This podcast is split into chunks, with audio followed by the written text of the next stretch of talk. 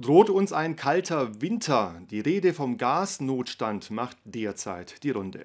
Es wird befürchtet, Putin könne nach der Reparatur der Pipeline Nord Stream 1 den Gashahn zulassen. Was bedeutet das aber für die einzelnen Kommunen vor Ort? Müssen Schwimmbäder und Schulen geschlossen und Wärmehallen geöffnet werden? Die Antwort des Städtetags Baden-Württemberg, das ist von Gemeinde zu Gemeinde verschieden. Wo überhaupt ein Notstand entsteht, das soll vor Ort ermittelt werden. Das Beispiel Schwimmbäder. Dort, wo sie mit Gas betrieben werden, könnte die Lage kritisch werden. Hier müssten einzelne Kommunen über Schwimmbadschließungen nachdenken. Doch viele haben schon auf Erneuerbare und sei es Holzhackschnitzel umgestellt, andere laufen noch mit Ölheizungen. Das ist von Gemeinde zu Gemeinde verschieden. Also es geht nicht nur um die Frage, wie viel Prozent kommt in der Kommune an, sondern es muss immer wieder differenziert nach der Art der Versorgung geschaut werden äh, und nach der Art, wie auch Stadtwerke oder der Regionalversorger aufgestellt sind im Verhältnis zum Beispiel zu den großen Unternehmen. Vorrang hat die kritische Infrastruktur, Krankenhäuser zum Beispiel. Aber auch hier gibt es immer mehr Häuser, die mit Erneuerbaren oder noch mit Öl beheizt werden. Und diese fallen aus der Bedarfsrechnung raus.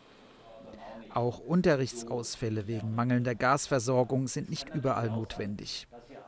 Wenn ich ein Schulzentrum, einschließlich Schwimmbad und Turnhallen habe, wo was äh, über Heizschnitzelanlage im Nährwärmekonzept äh, versorgt wird, dann kann ich da natürlich vielleicht auch mal, auch nur ein begriffenes Beispiel, äh, in der Notsituation auch andere Schulklassen aufnehmen, die jetzt, äh, statt dass ich die Schule, die andere Schule schließe. Was aber die meisten Menschen interessieren dürfte, so heute Blum, sei die Gasversorgung der eigenen vier Wände. Und da ist der Bedarf von Gemeinde zu Gemeinde unterschiedlich und abhängig vom Wärmemix vor Ort. Ob Turnhallen nicht wie hier als Flüchtlingsunterkünfte, sondern als Wärmehallen dienen müssen, wie im Landkreis Ludwigsburg angedacht, hängt ebenfalls von örtlichen Gegebenheiten ab.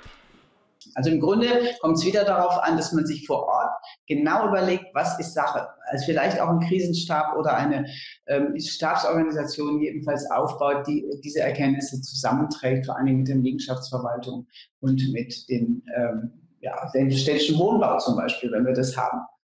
Den kommunalen Energieversorgern wie den Stadtwerken kommt dabei eine Schlüsselposition zu, insbesondere was die Kommunikation mit den Bürgern betrifft.